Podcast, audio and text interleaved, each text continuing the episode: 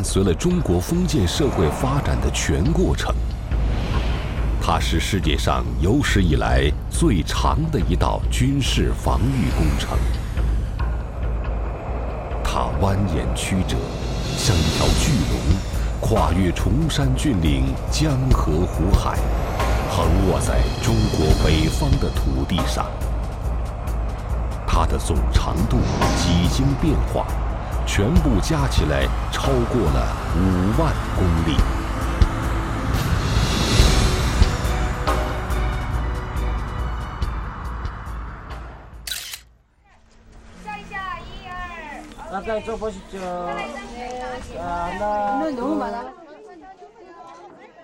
今天，长城作为中国的象征，热情地迎接着来自世界各地的朋友。这些游客们可能并不知道，他们脚下的这些砖石，其实非常年轻。真正古老的长城。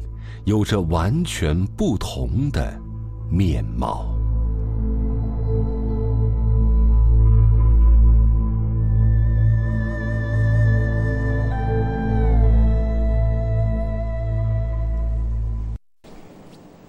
这是片古老的土地，日出而作，日落而归的农耕生活，在这里生生不息的持续了至少。近三千年的历史。公元前九世纪，在这片以农耕为本的土地上，诞生了一个新兴的国家——西周。西周依托黄河流域而建，地处中原，国土四周分布有氐、夷、羌、戎等众多的少数民族。为有效地保卫国土、防御外敌入侵，西周军队开始不断地修筑一种土堆。这种土堆在当时有一个形象的名字——烽火台。烽火台以夯土构筑，看似土堆，实际上却是一套先进实用的烽燧系统。烽和燧外观相似，功能不同。日间点燃以烟报警叫燧，夜间点燃以火为号叫烽。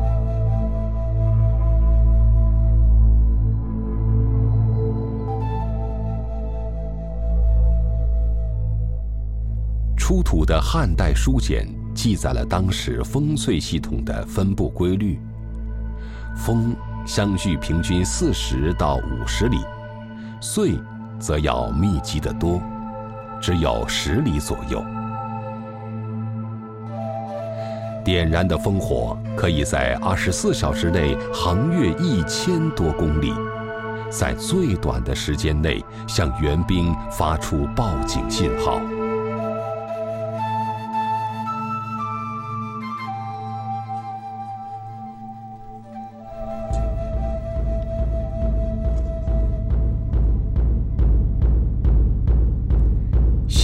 最后一个帝王周幽王，为博得美人一笑，竟把烽火台当作玩物，无故燃起火光，引来四面八方的援兵如热锅上的蚂蚁，乱成一团。美人笑了，周王朝的运数也到了尽头。公元前七百七十一年。西周灭亡，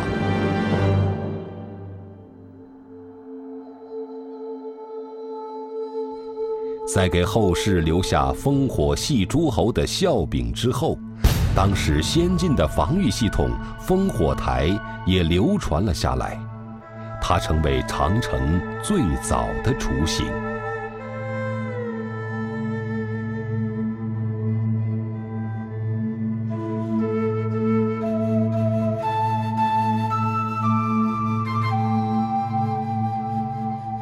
周朝灭亡后，中国进入了四分五裂、诸侯割据的春秋战国时期。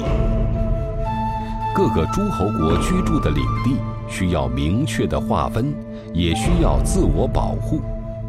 于是，他们筑起一道一道的高墙，将自己的居住地围在中间。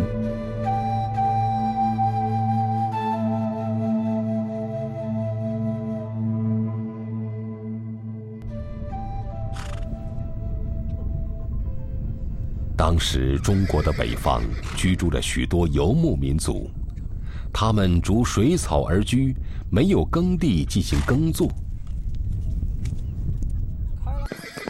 旱季到来，为了生存，牧民们便骑上快马，闯入中原地区掠夺粮食。游牧民族飘忽不定的行踪和迅疾猛烈的攻击力，总是令中原边疆的农民甚至军队束手无策，叫苦连连。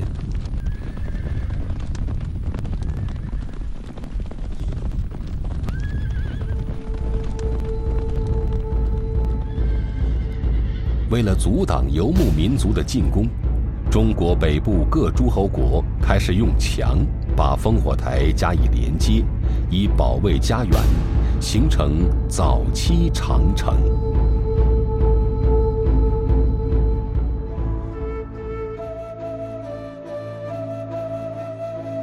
从春秋战国各诸侯国开始修筑长城时起。长城这个伟大的军事防御体系，就在华夏大地上不断重复着重建与毁坏的历史。没人知道到底有多少长城遗址散落于山川之间，静静地等候着人们发现的足迹。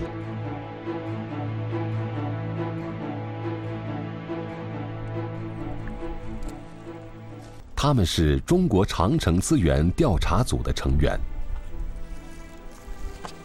从二零零六年四月六日开始，他们便这样，带着专业的技术工具，行走在少有人涉足的山间野外，在乱石杂草中找寻不为人知的长城遗迹。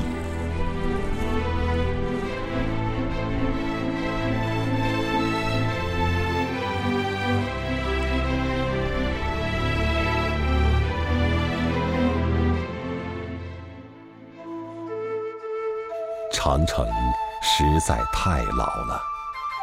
自公元前五世纪的战国时期，它便屹立在华夏大地上，无声地见证着无数王朝的兴衰成败。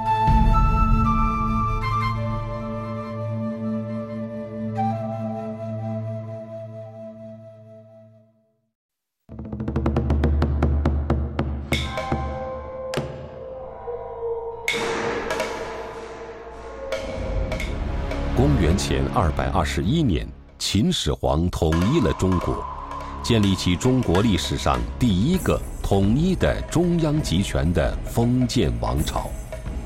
他自称始皇帝，意味着秦王朝将成为二世、三世、四世，直至万世永继的铁打江山。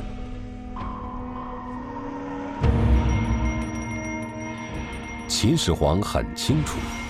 游弋在北方的草原民族是帝国存亡的最大边患。从公元前二百一十四年开始，他下令拆除原来诸侯国之间相互防范的长城，把原来燕、赵、秦三国专门用来对付游牧民族的旧长城进行修缮连接。并在北部边疆的其他地方增修新的长城。七年后，一条西起陇西临洮，东到辽东，长达五千公里的长城完工了，成为名副其实的万里长城。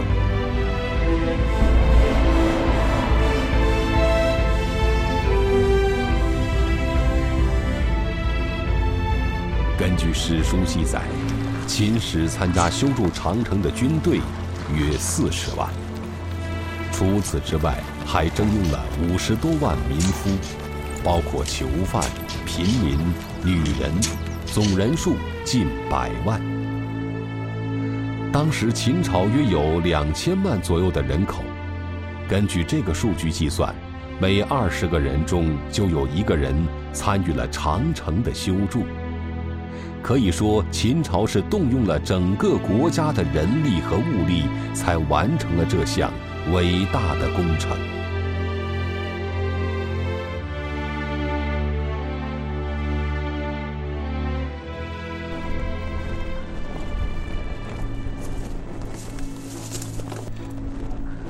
长城修好后，秦始皇还调派了二十万军队进行守卫。驻军分为两种，一种是从当地直接招募，另一种则是不远万里从中原地区征调。根据秦制，驻守长城的部队除了确保边塞安全，还要负责长城的维护和修缮。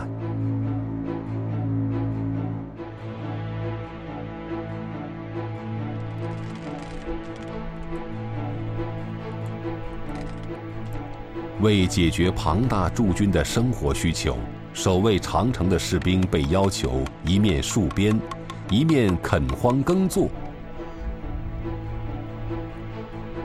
公元前一百七十八年，军需屯田的制度正式在北方边郡推行。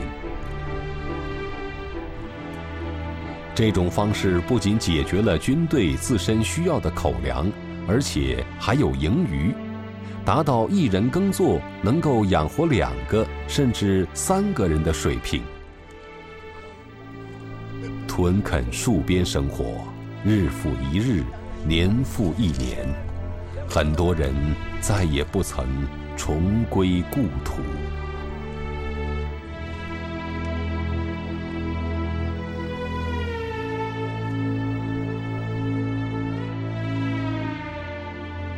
士兵们为了排解心头的寂寞和孤独，很多人都在长城脚下成家立业、娶妻生子。家的存在让长城有了鲜活的生命。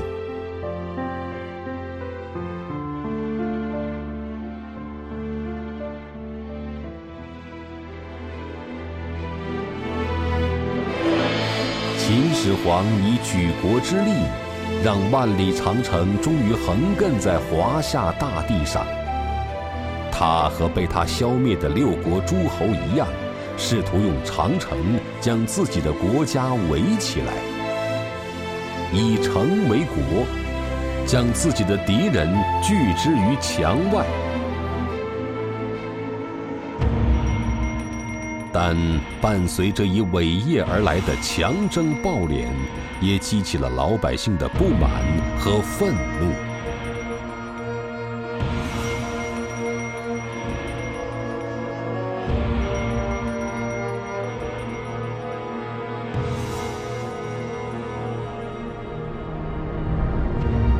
这是有“天下第一雄关”之称的山海关。在距离关城十几公里外的一座小山上，建有一座孟姜女庙。这座庙已经有一千五百多年的历史。庙里供奉的不是释迦牟尼，也不是玉皇大帝，而是孟姜女，这个普通的民间女子。庙里的古树上，系满了红色的祈福带，它表达了人们对孟姜女的敬重。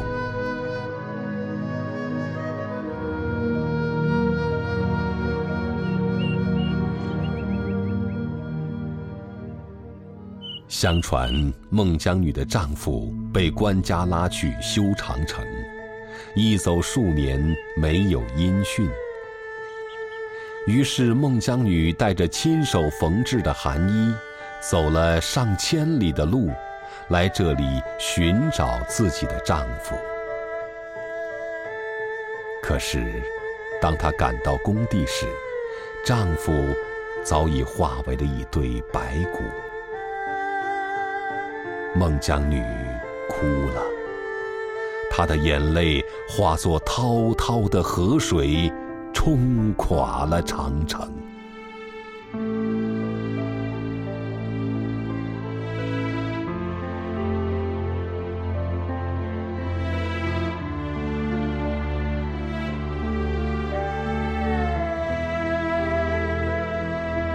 秦始皇修长城是要保卫国家的安全，可他绝没有想到，长城可以挡住异族的骑兵，却挡不住孟姜女的泪水。当然，这只是个传说。事实上，失去了人心，长城修得再高，也是枉然。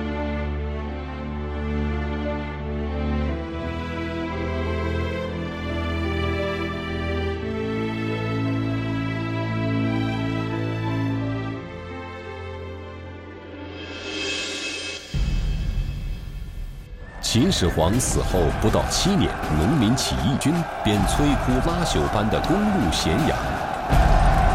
秦王朝的万世基业只传了一代，便在秦二世的手里彻底崩溃。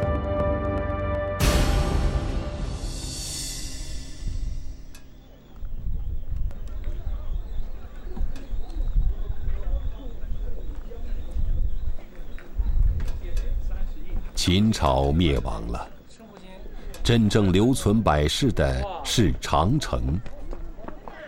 遍体鳞伤的长城，见证了秦王朝的没落，也见证了汉王朝的崛起。很多人看了北京八达岭的长城，以为长城就是这个样子。其实，长城的形态五花八门。并没有一个固定的模式。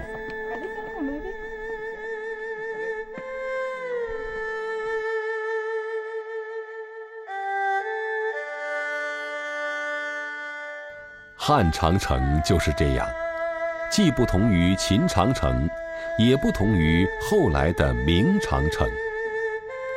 除了实体的墙，它还包括一条由众多烽燧组成的。烽燧线，也就是说，墙体和延伸的烽燧线，共同构成了与众不同的汉长城。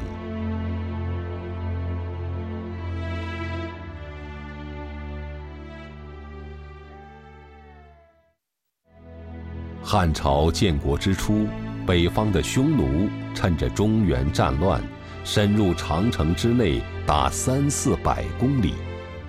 不断侵袭，威胁着这个新生的王朝。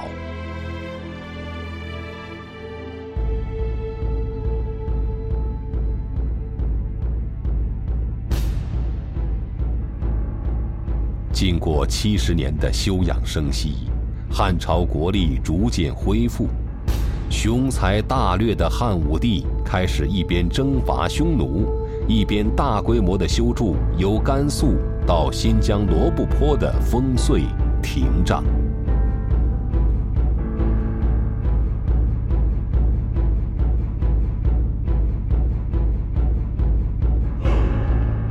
这就是留存至今的汉长城。这条烽燧线与历朝历代修筑的长城相连，总长度达一万多公里。它起始于玉门关以西的罗布泊，向东一直延伸到鸭绿江。它是历史上分布地域最广、跨度最长的长城。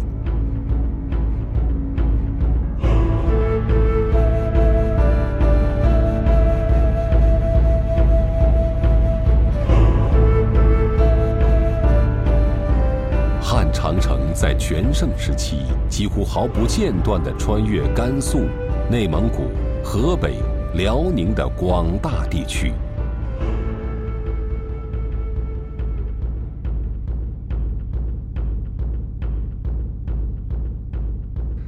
甘肃省玉门关保存有汉代烽燧，在这里除了烽燧之外，考古队员们还发现了一种特殊的文物——鸡心。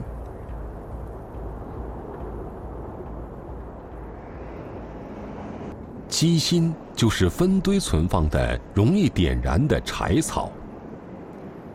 戈壁滩上干旱少雨。时隔两千多年，这些柴草保存依然完好。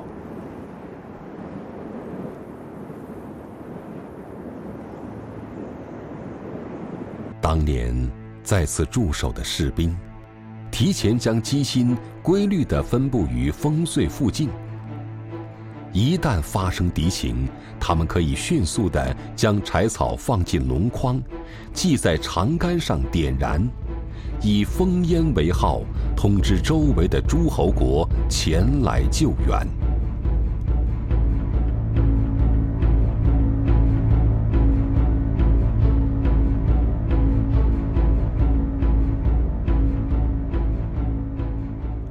除了鸡心，甘肃省敦煌县博物馆内还保存着一种叫引火炬的文物。这种将易燃柴草捆扎成束的工具，起引火的作用。士兵们就是用它来引燃笼筐中的大堆柴草，而这种巨型引火炬，则是为了点燃置于高处的柴草。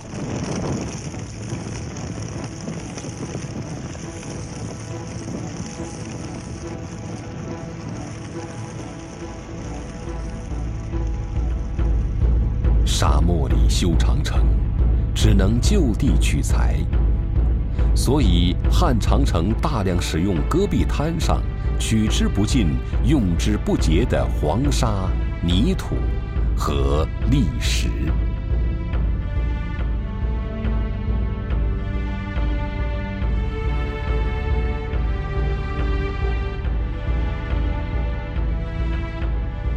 戈壁滩上丛生的芦苇、红柳和胡杨，也被用作了现成的建筑材料。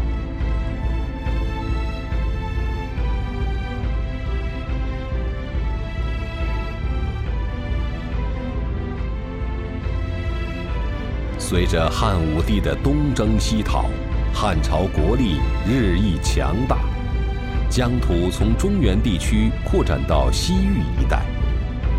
凭借长城的保护，中原和西域乃至中亚、西亚的贸易往来日渐昌盛。沿着长城的轨迹，形成了著名的丝绸之路。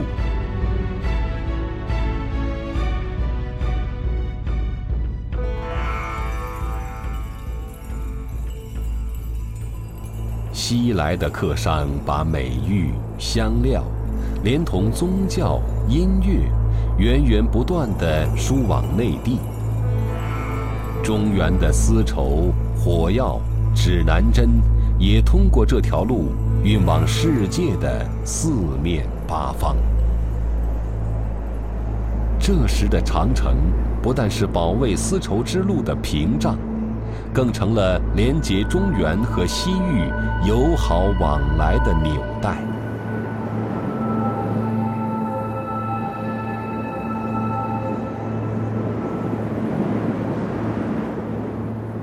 与汉王朝对峙多年之后，一向彪悍好斗的匈奴，也不得不面对和承认摆在他们面前的现实，低下了傲慢的头。匈奴王派出使者，向汉朝的皇帝提亲，要和汉王朝结成儿女亲家。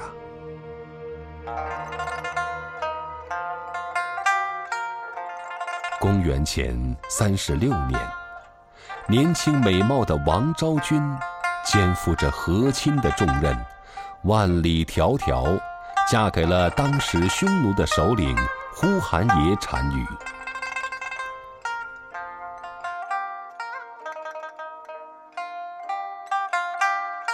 深受宠爱的王昭君，被呼韩邪单于封为宁胡胭脂，意思是希望他给匈奴带来和平、安定和兴旺。王昭君不负众望，在他的影响下，匈奴和汉朝六十多年无战事，双方一直保持着良好的关系。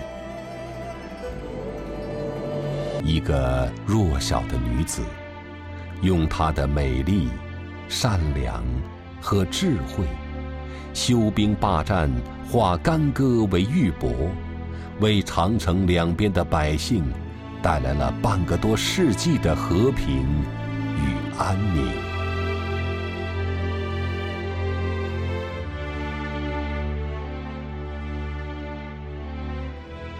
传说这里便是王昭君的墓，人们称它为青冢。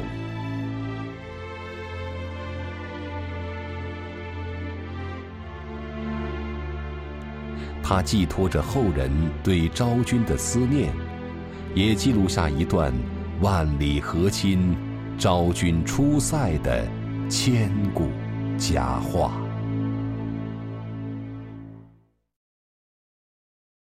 元七世纪初，李唐王朝建立，唐太宗李世民开创的贞观之治。奠定了唐帝国近三百年的宏伟基业。唐朝不仅是东方，而且是当时世界上最为文明强盛的国家。他们以更加开明的姿态，把眼光投向了长城之外。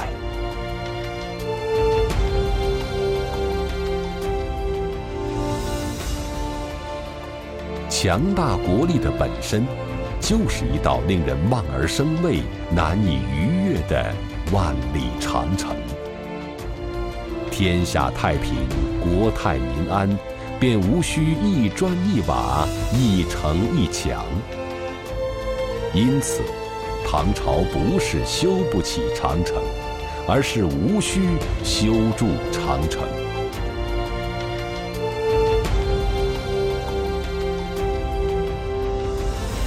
这种自信和底气，来自一个泱泱大国强盛的国力和宽广的胸怀。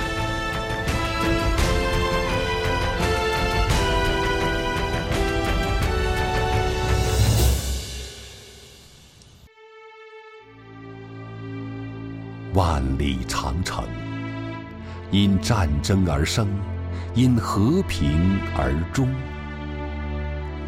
今天，它在废弃了军事作用之后，成为了一个文化的符号和和平非战的象征。